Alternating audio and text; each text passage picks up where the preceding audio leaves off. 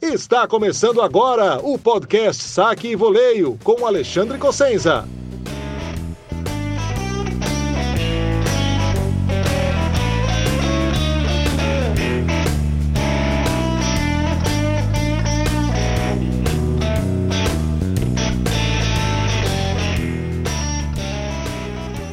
Fala galera, bem-vindos ao podcast Saque e Voleio. Esse é o 22 episódio da quinta temporada. E hoje eu vou falar um pouquinho sobre o que aconteceu no WTA Finals, no Masters de Paris e no PAN, que já ficou um pouco para trás, mas vale a gente lembrar algumas questões. E no fim eu vou responder aquelas perguntas tradicionais que os apoiadores do blog mandam. Então eu vou falar de piedade, vou falar de centro de treinamento. Será que, né, será que um no Brasil resolveria muita coisa? Vou falar do potencial de Gustavo Wade, vou falar de, de, United Cup, também um pouquinho sobre como foi minha experiência comentando para o canal Olímpico os jogos de tênis do PAN.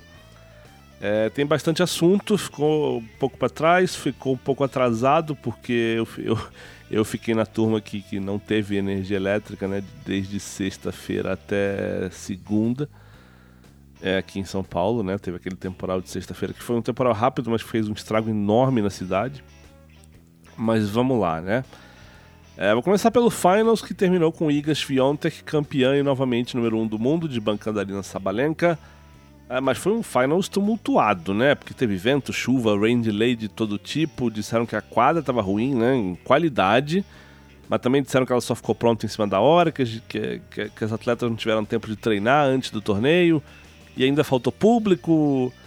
Foi feio, né, dona WTA? Isso tudo aconteceu muito porque o local do Finals foi decidido na última hora, mas não dá para botar a culpa só em Cancún, não, né? A WTA teve todo o tempo do mundo para resolver isso. Ia anunciar outra cidade, mas aí tinha um problema que, eh, acho que Praga, se eu não me engano, que o governo local não garantia a entrada da Sabalenka, que é bielorrussa, né, por causa da guerra ali na Ucrânia. Então mudaram de última hora para Cancún e foi o que foi, né? Os tenistas reclamaram muito e tem que reclamar mesmo. E finalmente reclamaram certo, né? Apontando o dedo para a WTA. Porque o curioso do tênis feminino é que sempre que as atletas reclamavam de alguma coisa, fosse de prize money, né? Que também é responsabilidade da WTA a propósito, né? Mas fosse de prize money ou fosse de qualquer outra coisa, ninguém falava da chefia da WTA, né? Porque assim, vamos lá, vamos, vamos falar verdades, verdades aqui.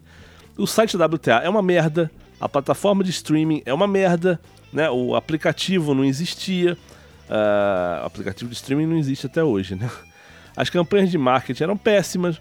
A WTA ficou anos sem um patrocinador master e falando né, em justiça e, e, e igualar a prize money. Porra, não entra dinheiro, você vai igualar a prize money como, né? Mas ninguém apontava o dedo para a WTA, né? As mulheres reclamavam e tal, mas nunca a culpa era da, da WTA. E agora apontaram o que é bom, porque é, é ameaça, né, entre aspas, e faz a chefia se mexer lá para não dar merda de novo, como deu em Cancún. Mas dentro de quadra, é, foi a Iga que brilhou. Ela fez um torneio lindo, né, do começo ao fim, não perdeu nenhum set, passou fácil pela Sabalenka na semi, né, com o número 1 um do mundo em jogo. E depois atropelou a Pegula, fez 6-1 e 6-0 na final, garantindo o título e a liderança do ranking. Né? Ela volta a ultrapassar a Sabalenka, volta a ser número 1 um do mundo. Perdão, gente os últimos dias não têm sido fáceis para o corpo. É, eu já escrevi no blog, assim, não quero ser repetitivo aqui, então não vou me alongar nesse comentário, mas acho que foi um, um belo fim de temporada é, para Iga, que, assim, é, eu acho que ela não vinha sendo julgada como deveria, né, opinião minha. Porque muito do que eu ouvi sobre ah, o ano da Iga não foi bom, ela tá irregular, etc e tal, e não foi tanto assim, né? Porque é óbvio que não foi como o ano passado, mas ano passado ela teve números assim de Serena no auge. Né? Se pegar os números médios da Serena, ainda ficam abaixo dos da Iga no, no ano passado. É, ela ganhou dois slams, teve um período ali que ela ficou 37 jogos sem perder, aplicou não sei quantos pneus, foi espetacular. Né? É, e eu não acho justo medir o resto da carreira da Iga né, baseado em 2022.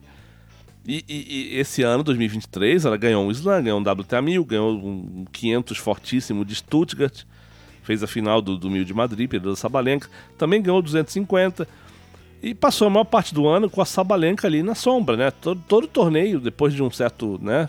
Acho que depois de Madrid, todo torneio era o assunto. Ah, a Sabalenka pode virar número um.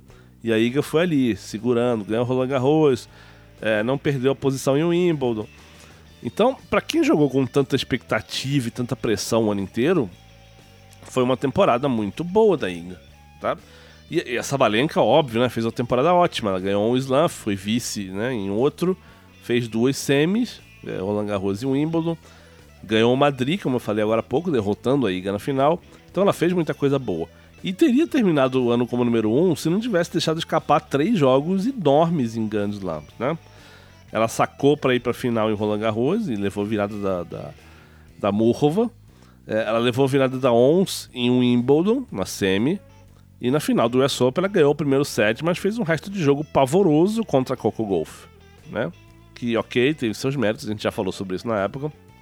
Mas a Savalenka teve uma queda de nível brusca ali. Então, assim, ela tem que comemorar, porque foi a melhor temporada da carreira. Mas se for para culpar alguém por não terminar como número um, ela tem que se olhar no espelho e pensar nesses jogos grandes que escaparam, né? É, e muito é porque ela deixou os adversários virarem, né? Não é que os adversários começaram a jogar no nível absurdo. Não, tem muito, né? Da, da queda de nível da Sabalenka dessas viradas aí. Mas vamos falar do Masters de Paris agora, né? Com o Novak Djokovic mais uma vez soberano e mais uma vez fazendo a diferença nos momentos importantes quando, quando encontrou adversários que endureceram as partidas, né? E ele ganhou três jogos de três sets seguidos.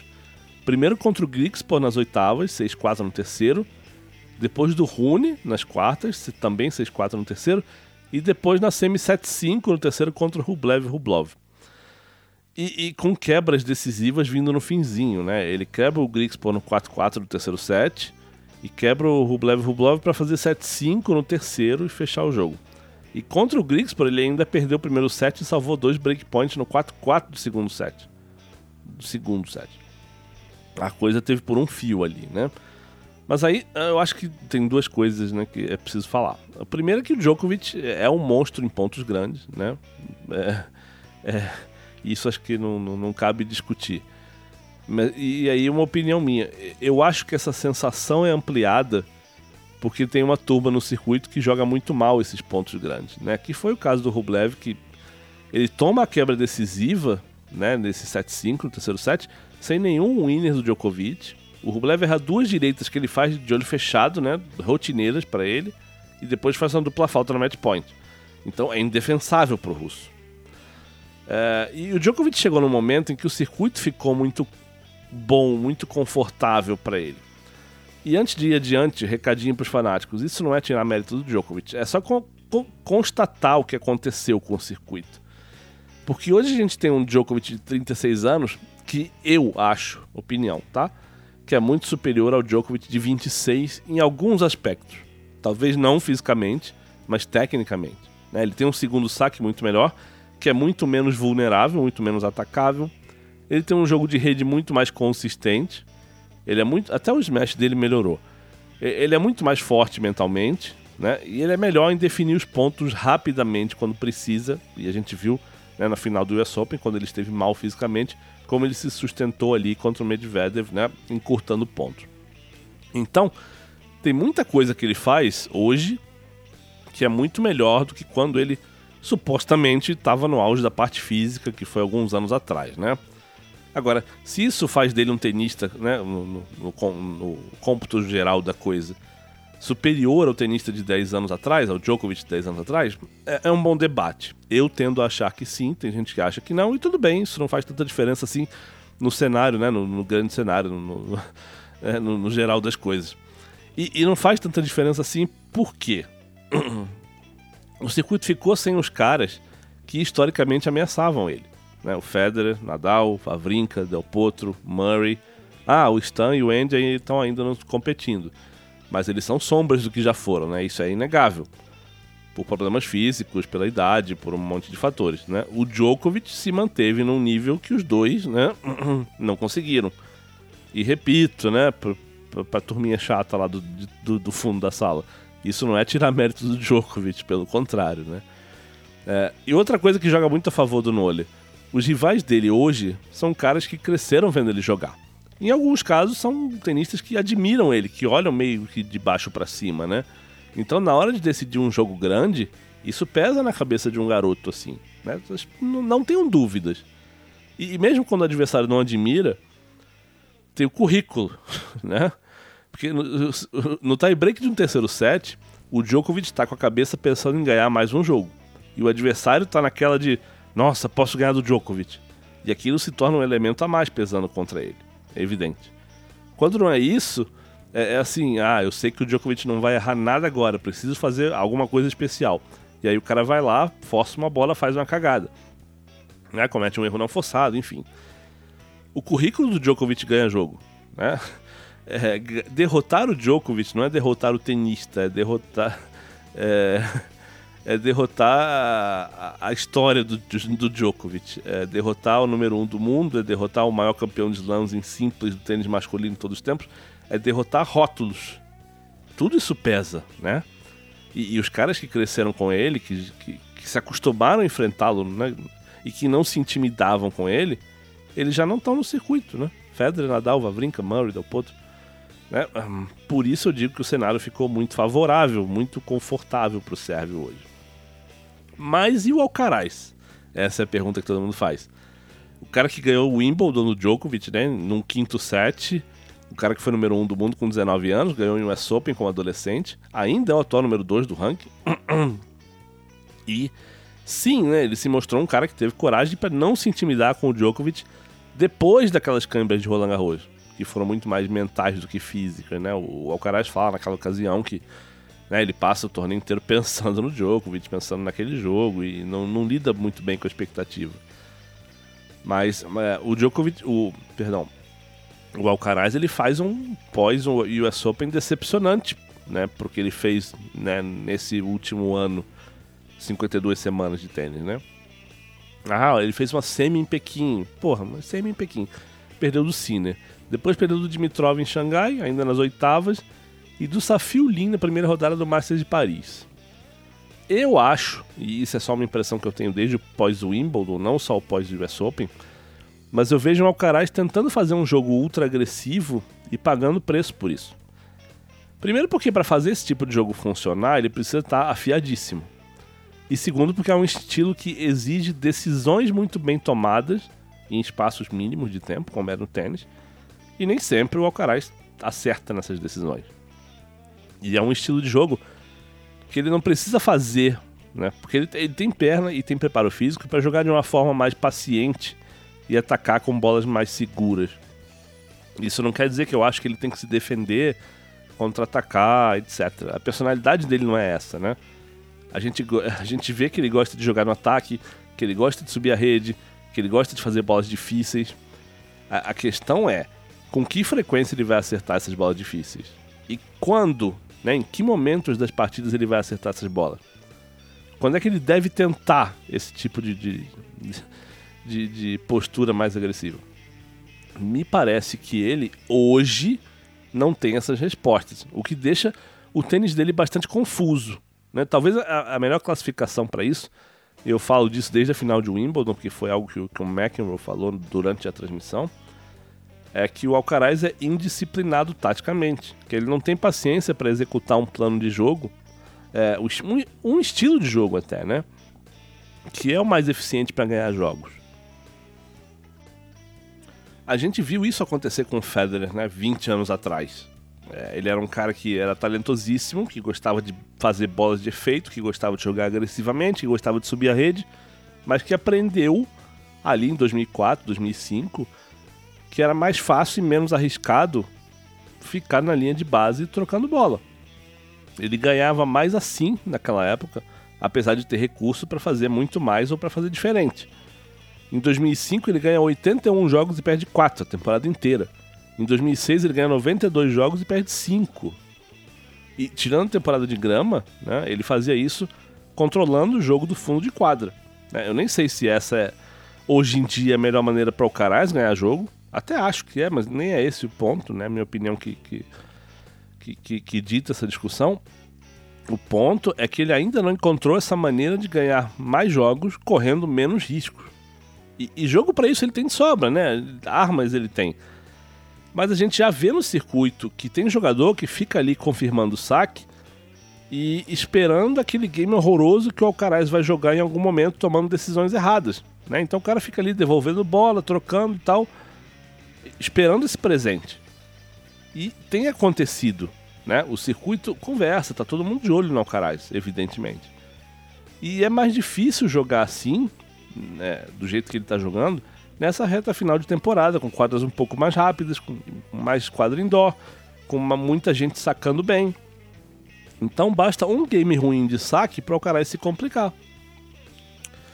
Ah, mas como, como é que ele fez uma semi de Roland Garros, ganhou o Wimbledon e fez outra semi no US Open? E aí tem um, um fator que é interessante de observar, porque em melhor de 5 sets, ele tem mais tempo para se encontrar, para se impor e até para que esses momentos ruins se diluam né, ao longo de uma partida né, mais comprida. É, a consequência é menor quando a partida é mais longa.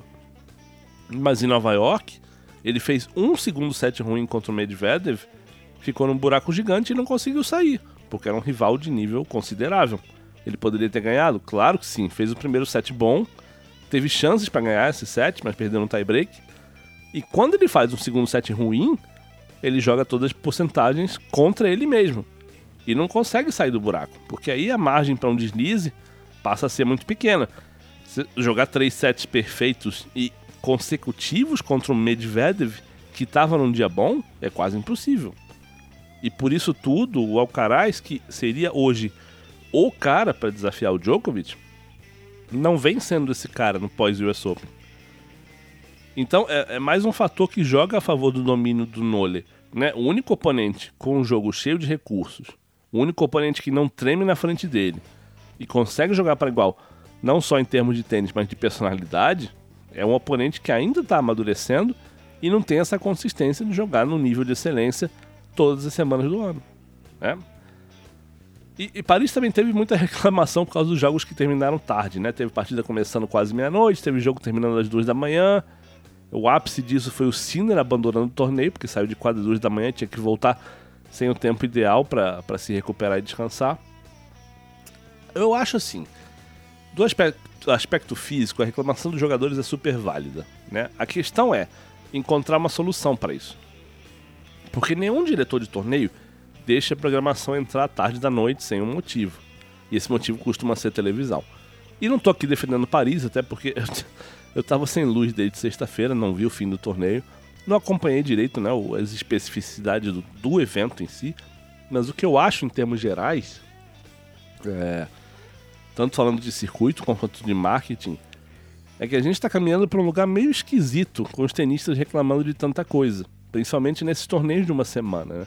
O calendário já está ficando esticado com muito mais de duas semanas, o que não é tão bom assim para o público, porque tem muito dia sem nada interessante acontecendo. Né? Estica e, é, em termos de atratividade, não melhora muito. E daqui a pouco acabam os Masters de uma semana e não sei se esse é um caminho legal. Tá?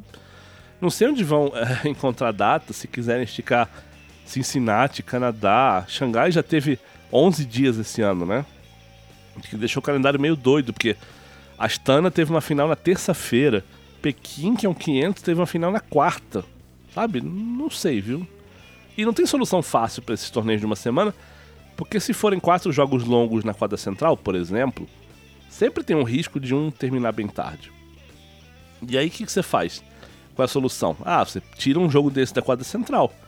Só que aí é menos coisa para mostrar na TV, o contrato vale menos, entra menos dinheiro, e se entra menos dinheiro, os jogadores vão reclamar do prize money. Entende esse ciclo? É, é, é um balanço, né? É um equilíbrio que precisa haver e que não é tão fácil assim de conseguir.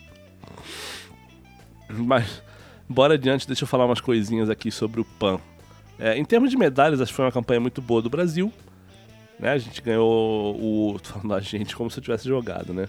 Mas o Brasil ganhou o ouro na simples feminina, Ganhou um bronze na simples masculina, ouro na, nas duas duplas, né, masculina e feminina, e uma prata nas duplas mistas. Então é bastante coisa. Eu falei do bronze, na, é, do bronze no, no, no masculino, né? Mas, assim, eu não acho muito bacana isso de chamar de campanha histórica, que foi uma das melhores e tal e tal. Porque a comparação não é justa, né? Nem sempre o PAN teve a importância que tem hoje, porque hoje uma vaga olímpica nas simples. Então é lógico que o Brasil leva uma de de delegação mais forte, né? Sobretudo porque, tirando o Thiago Wilde, ainda tem é, esse aspecto, né? Que o, o, momento favorece. Porque só tem o Thiago Wilde que, com chances de entrar direto na Olimpíada. Então o resto, né? Todo, do, toda a elite do tênis brasileiro tem esse interesse, né? Então, é, ninguém tem ranking para entrar direto nas Olimpíadas. Não, Thiago Monteiro e Laura Pigossi tinham o PAN como um atalho. Bastava chegar à final para praticamente garantir esse lugar. A Laura conquistou o ouro, suou para isso, né? Teve que salvar match point da Luciana Pérez do Peru no comecinho do torneio ainda. Depois da semifinal, a Argentina, a Julia Riera ainda sacou para ganhar o jogo, eliminar a Laura, mas ela foi lá, se salvou, ganhou o ouro. Aquela coisa bem Laura Pigossi, né? De jogar melhor nas horas importantes, de suar, de ganhar aqueles jogos de três horas, que a gente sabe muito bem como é que são. E no masculino, o Thiago Monteiro foi com o bronze. Ele perdeu a semifinal pro Barrios Vera, do Chile, fez uma partidaça, bom dizer. E o Thiago deu a sorte porque na disputa do bronze, o Gustavo Eide, que estava melhor no jogo, torceu o tornozelo de leve, não terminou a partida, é, se movimentando bem, e o cearense acabou com o bronze que é mais importante do que muita gente pensa. Eu já, já, eu já vou explicar isso. Sobre o Gustavo Wade, foi uma pena porque ele teve match point na semi, né? Poderia ter ido para a final e garantir a vaga olímpica, né? Mas ele não consegue converter esse match point, que, que vem no tie break do terceiro set. E o Facundo Dias Acosta da Argentina vira, ganha o jogo e, e, acaba ganhando o ouro, né? Ele derrota o Tomás Barrios Vera na final. E essa vitória do Dias Acosta ela é boa para o Thiago Monteiro, porque ela alimenta uma esperança de brasileiro herdar essa vaga é, do PAN. E deixa eu explicar como é que isso funciona. O campeão e o vice do PAN, né, tanto no masculino quanto no feminino, para confirmarem essa vaga nas Olimpíadas, eles precisam estar entre os 400 do mundo no ranking do dia 10 de junho de 2024, que é a data, né, o ranking que define as vagas para Paris 2024. Isso aí acho que é formalidade, né? Qualquer um que medalhou no PAN, todos estão ali perto dos 100 do mundo, ninguém vai cair além dos 400 em seis meses, tá? É, em circunstâncias normais, evidentemente. Mas, além disso, existe um limite de quatro tenistas por país. E a Argentina hoje possivelmente tem quatro tenistas que entrariam direto na lista olímpica, que são Francisco Cerúndolo, 20 do mundo, o Sebastian Baez, que é 29 do mundo, o Tomás Echeverri, que é 30, e o Pedro Catim, que é 68. Né? É, na frente do Facundo Dias Acosta, é, que foi campeão do PAN, ainda tem o Federico Coria, que é 88. Né? E um pouco atrás, ali pertinho, tem o Diego Schwartzman, que é 108. O Dias Acosta é 106. Então, o que acontece? Se a Argentina classificar quatro tenistas direto por ranking, o Dias Acosta fica fora e a vaga que ele conquistou pelo PAN passa para o medalhista de bronze, que é o Thiago Monteiro. Mas se a Argentina tiver, por exemplo, só dois tenistas classificados por ranking para estarem nas Olimpíadas, aí o Dias Acosta entra com a vaga pan-americana. E quando eu falo classificar direto por ranking, é porque a chave olímpica classifica 56 tenistas por ranking, né? Mas aí tem o limite de quatro tenistas por país nas simples. Então, Contando que alguns tenistas têm mais. Alguns países têm mais de quatro tenistas, e esse, esse quinto, sexto, sétimo vão ficar fora. E também acontecem sempre algumas desistências, porque a Olimpíada, né, lembrando, não dá ponto no ranking. A gente imagina que essa lista de Paris vai fechar ali por volta do, do número 70, talvez de repente até mais perto do 80 do ranking, né? E hoje a Argentina teria quatro tenistas nessa lista, porque o Catim, que é o número 4 do país, é o 68 do mundo. E aí o Dias Acosta ficaria fora e o Monteiro entraria em Paris herdando a vaga do argentino. Mas tem aí seis meses de, de, de, de tênis, né, de ranking, de, de, pontos. Né? Esse pessoal pode perder posição no ranking, aí, né, se esse pessoal cair, os argentinos, né, aumenta a chance do Dias Acosta. Tem a chance do Dias Acosta subir no ranking, né? E se ele entrar é, por ranking, né, por méritos próprios, a vaga pan-americana é considerada usada por ele. Então o Monteiro não herda essa vaga. Né? O, brasileiro só entraria mesmo se conseguisse essa vaga por ranking, né, pelo seu ranking próprio. Né? Hoje o Monteiro é 127 do mundo, precisaria subir bastante. Né?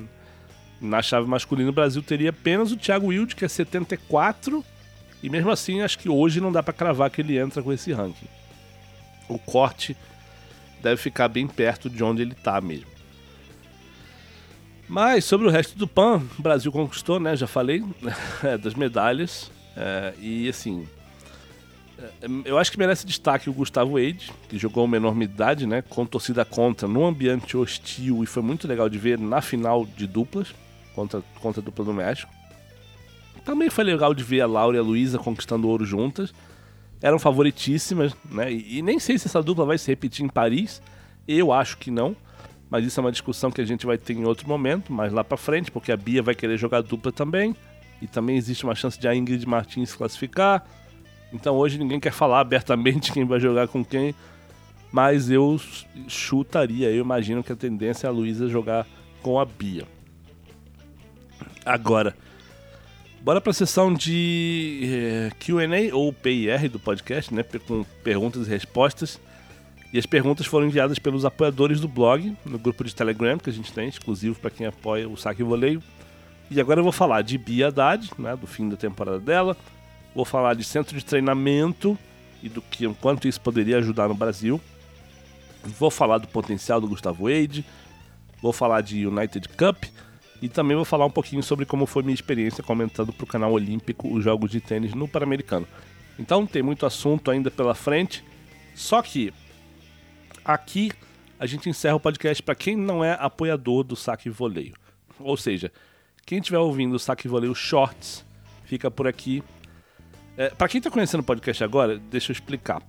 Só um trecho do podcast Saque Voleio é distribuído para quem não é apoiador do blog. E esse trecho é o que eu chamo de Shorts. E ele fica disponível né, no Spotify, na Apple Music, Google Podcasts, Amazon Music, etc.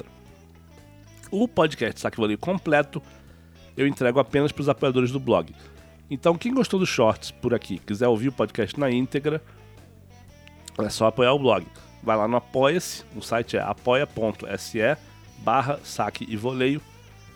E com 15 reais mensais você vai ter acesso ao podcast inteiro, completaço. E também vai poder acessar o grupo de apoiadores do Telegram, onde eu distribuo áudios de entrevistas de brasileiros e estrangeiros, posto análises flash, que são análises, comentários em áudio que eu faço logo depois de partidas importantes.